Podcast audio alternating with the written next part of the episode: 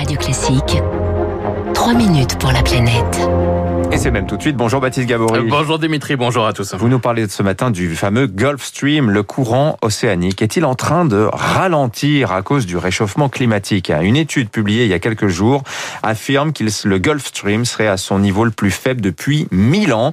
Et ça inquiète évidemment les scientifiques. Ça pourrait avoir des conséquences importantes sur le climat en Europe. Ah oui, le Gulf Stream, hein, c'est ce courant donc qui permet de transporter les eaux chaudes de l'équateur vers le nord de l'Atlantique. Un des composants du Gulf Stream intéresse particulièrement particulièrement les chercheurs, c'est ce que l'on appelle la circulation méridienne de retournement de l'Atlantique. Écoutez Didier Swingodou, il est chercheur au CNRS, spécialiste de l'océanographie à l'université de Bordeaux. C'est une circulation euh, au sein des océans. Donc on a des eaux euh, qui sont chaudes et salées au niveau du Gulf Stream qui vont remonter vers l'Atlantique Nord. Et en hiver, euh, les masses d'eau donc atteignent des températures de 1 à, à voire 0 degré, conservent une partie de leur salinité et donc vont devenir plus lourdes. Les masses d'eau vont plonger en profondeur et ensuite retourner vers l'équateur, vers le sud en profondeur. Un courant qui déplace entre 15 et 20 millions de mètres cubes d'eau par seconde. Hein. C'est près de 100 fois plus que le débit de l'Amazone. Et c'est ce courant qui permet donc en partie à l'Europe de bénéficier d'un climat tempéré grâce aux eaux chaudes qui remontent de l'équateur. Le problème donc, c'est que ce courant semble ralentir depuis le 19e siècle.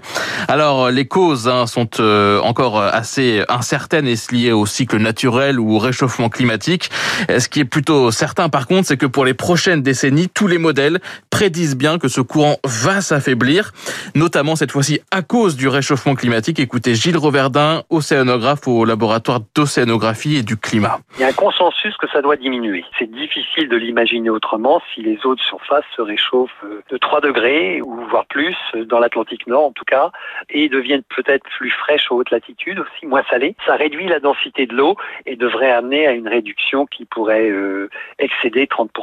Les eaux sont moins denses et donc plongent moins dans les profondeurs, ce qui ralentit donc euh, ce courant océanique avec euh, des conséquences sur le climat en Europe de l'Ouest. Des hivers, bon, pas forcément plus rigoureux, mais très variables. Mais en hiver, ça pourrait compenser en partie l'impact du réchauffement, en effet, et des étés qui auraient tendance à être plus secs. En Afrique de l'Ouest, les précipitations seraient, elles, moins nombreuses, aggravant donc les sécheresses déjà observées au Sahel. Et puis parce que l'eau euh, devient moins dense, elle plonge moins dans les profondeurs, elle s'accumule et ainsi pourrait contribuer à la hausse du niveau des mers. Gilles Reverdin. Il y a aussi un effet sur le niveau des mers, jusqu'à quelques dizaines de centimètres en plus du montée euh, des eaux liées eh bien à la dilatation thermique d'un océan plus chaud et puis aussi à la fonte des glaciers et des calottes polaires. Ça surrajouterait encore euh, quelques dizaines de centimètres et nous amènerait de manière encore plus probable vers des niveaux marins à la fin du siècle qui dépasseraient peut-être le mètre. L'affaiblissement du Gulf Stream, enjeu donc climatique